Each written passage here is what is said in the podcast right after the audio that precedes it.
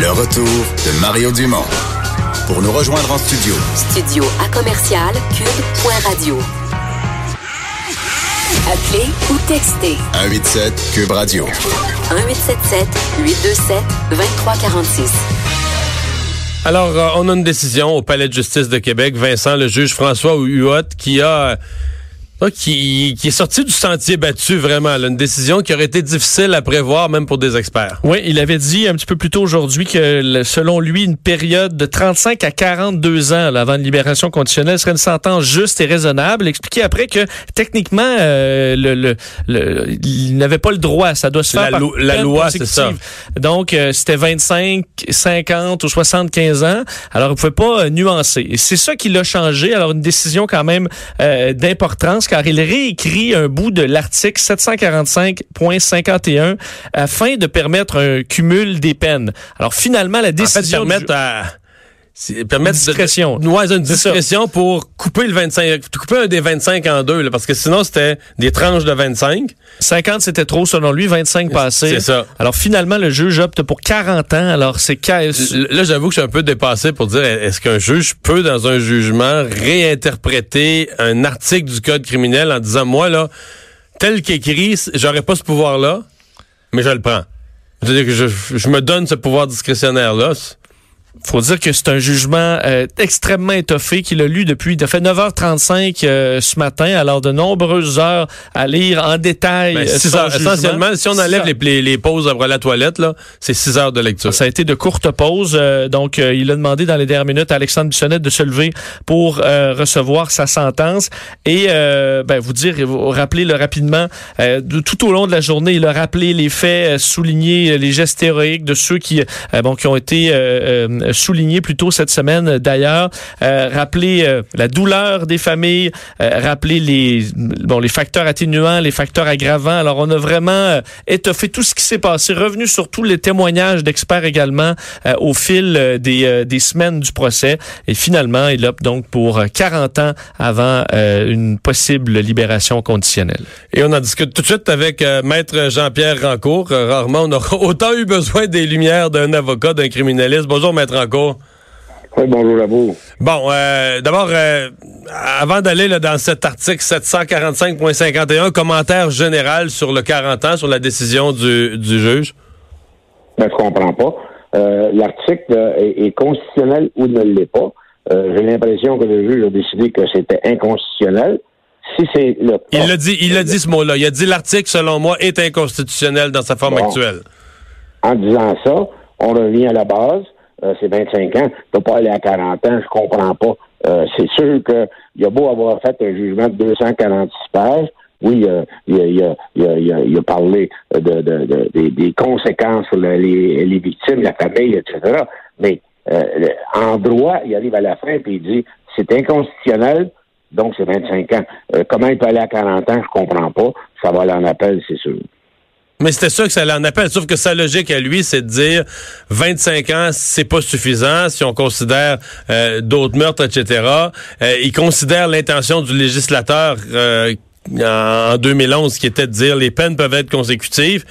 Ce que je comprends, c'est qu'il dit consécutive, si on m'oblige comme juge à ajouter juste des tranches de 35 ans, de 25 ans à chaque fois, je peux arriver dans une aberration, là, compte tenu de l'âge de, l'âge 27 ans du, du euh, de l'individu, etc. Donc, il, il, considère que pour arriver à une peine juste, il doit, il doit trancher. Là. Pour vous, c'est délicat de faire ça. Ben, plus que délicat. Euh, oui, je le comprends, ça a du bon sens, son raisonnement. Sauf que légalement, à mon avis, ça ne tient pas la route parce que où l'article est constitutionnel, et à ce moment-là, c'est 50, 75, 100 ans.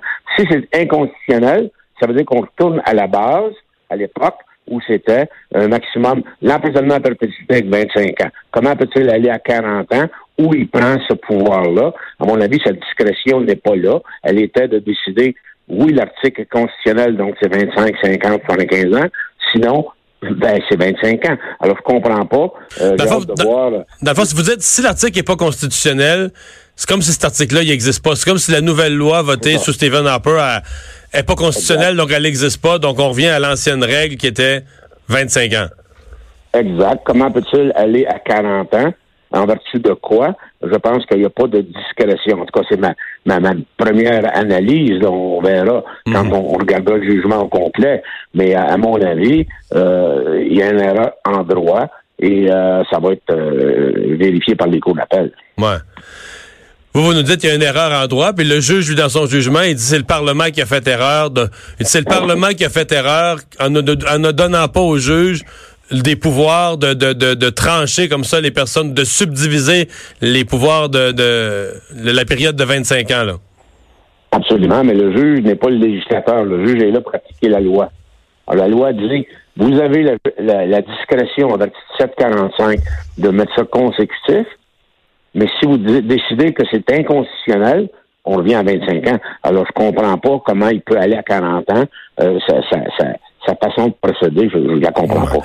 Euh, si on, décortique d'autres éléments de son propos, parce que c'est un long jugement, euh, il a quand même euh, exclu assez vite dans son jugement, puis je veux vous entendre là-dessus, la notion du 150 ans. Là. Et on a compris qu'il a exclu le 150 ans, mais il excluait du même coup tout ce qui aurait été le 125 ans, 100 ans.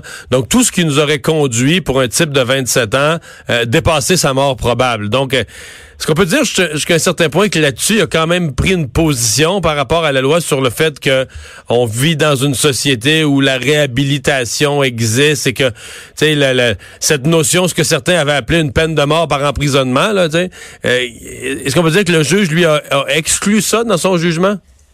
Oui, absolument, et avec raison, euh, en disant, écoute, moi, si je le sentence à 75, 100, 150 ans, une peine de mort. Donc, je dois écarter ça en vertu de l'article 12 de la, Charte canadienne. C'est une peine qui est inusitée et cruelle. À ce moment-là, j'exclus ça. Euh, il aurait pu dire, par exemple, j'exclus tout ça et je donne 50 ans ou je donne 25 ans. Non, il va plus loin. et dit cet article-là est inconstitutionnel. Et c'est là, à mon avis, qu'il y a un problème. Parce que si c'est inconstitutionnel, ben, on revient à la base. Hmm. Vous savez que quand je, sais là, que c'est des mots qui, viennent du monde du droit puis de, la charte. Quand on dit une peine inusitée et cruelle, il y a des gens, il y a des citoyens ordinaires dont la réaction c'est de dire ah ben justement le geste de Bissonnette, le rentrer dans un lieu de culte où du monde sont bien tranquilles puis leur tirer dessus, c'est un geste inusité et cruel. qui, qui, qui, donc, si vous me si vous parlez d'une peine inusitée et cruelle, il y a des gens qui vont dire bon ben c'est c'est en plein ça que ça prend. C'est pas comme ça qu'il faut raisonner. Euh, mais si le juge avait dit cet article-là est constitutionnel, on peut euh, j'ai discrétion, ben on, on peut euh, suivre son raisonnement euh, légal. Et à ce moment-là, il peut dire c'est 50 ou 75, mais il peut pas dire 40 en fonction de l'article. Donc, il a décidé que l'article était inconstitutionnel pour lui permettre d'aller à 40 ans, mais à mon avis, son raisonnement ne se tient pas. Ben, on va s'ouvrir ça, mais on s'entend que c'était une cause qui allait, qui devait aller en appel dans, tous les scénarios. Peut-être, est-ce que c'est possible que le juge s'est dit, ben, regarde, moi, je vais arriver au chiffre qui me paraît raisonnable, puis tant qu'à être contesté, je serai contesté sur euh, ma, l'espèce de liberté que je me serais pris de réécrire la loi? Absolument, et, ça va aller en appel. Et là, la Cour suprême peut dire, par exemple, au gouvernement, ré, euh, refaites euh, vos devoirs au niveau de l'article 745, donnez plus de pouvoir à un juge d'aller à 25, 35, 40, 45 ans. Euh, mais, mais dans le moment, ça ne l'est pas. Mais ça, ça va peut-être amener le législateur à modifier cet article-là et on, on verra. Sauf que, dans le cas que vous dites, mettons que la Cour suprême dit euh, le juge Huot n'avait pas le droit de faire ça, mais impose au législateur de revoir la loi pour le futur. Ça pourra pas être rétroactif à Bissonnette. Le Bissonnette, lui, va revenir à son 25 ans initial. La réécriture de la loi va être va s'appliquer à de futurs procès. Je me trompe pas, là? Nécessairement, si, si on, par exemple, la Cour suprême demande au gouvernement de revoir l'article et qu'on revoit les principes de cet article-là, euh, Bissonnette aurait droit à la meilleure loi. Hein, à ce moment-là, si c'est 40 ans, oui, on, va lui donner. Mais on s'enligne là pour euh, quelques années, deux, trois, quatre ans avant qu'on puisse euh, statuer là-dessus. Ouais, on n'a pas fini d'en parler. Maître Encourt, merci beaucoup. Plaisir. Au revoir. C'est particulier. Moi, c'est particulier. Je, sais, mais je me mets dans la peau du juge. Si tu sais que ça va aller en appel, tu peux décider, garde, là. Ça va aller en appel pour les raisons que je veux. C'est ça. Ça va aller en appel. Moi, je vais choisir sur le cas. Donc, moi, comme, ju- comme juge, là, je vais poser un jugement que je considère bon. C'est sur le plan de la peine, là. Moi, je pense que ça devrait être 40 ans. Fait que j'impose, puis je pense que le public va accepter ça. Le public va dire... c'est- Parce que 25 ans, c'est la norme pour tout le monde. là. Pour n'importe qui qui fait un meurtre... euh, C'est ça. Dans le monde du crime organisé, un meurtre, Rajouter un peu de gravité. rajouter de la gravité, pas exagérer, pas dépasser l'âge de la mort. Que tu- puis après ça, ben, tu dis, regarde, ça va être contesté. Puis ils contesteront sur la base. Ils contesteront ma décision d'avoir joué. Dans... Mais tu sais, tu sais que tu vas être, de toute façon que tu vas aller en appel, tu dis, regarde, ça, va, ça ira en appel là-dessus. Parce que je comprends ce que Maître en cours dit que ça fonctionne pas, ben, mais c'est, il faut dire, c'est un juge, il est pas devenu juge la semaine passée, là, donc c'est un juge qui doit, il semble avoir fait un bon travail. Donc s'il y a une faille dans son jugement, c'est qu'il voulait, il voulait qu'elle soit là. là. J'ai Ouais. l'impression, là, parce que comme sinon ce serait grossier.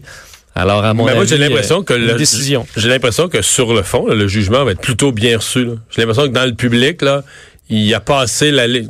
Tu contenteras jamais tout le monde. La justice sert pas à ça non plus. Mais je pense que le commun des mortels va trouver qu'il a tracé la ligne à quelque part où ça a du bon sens.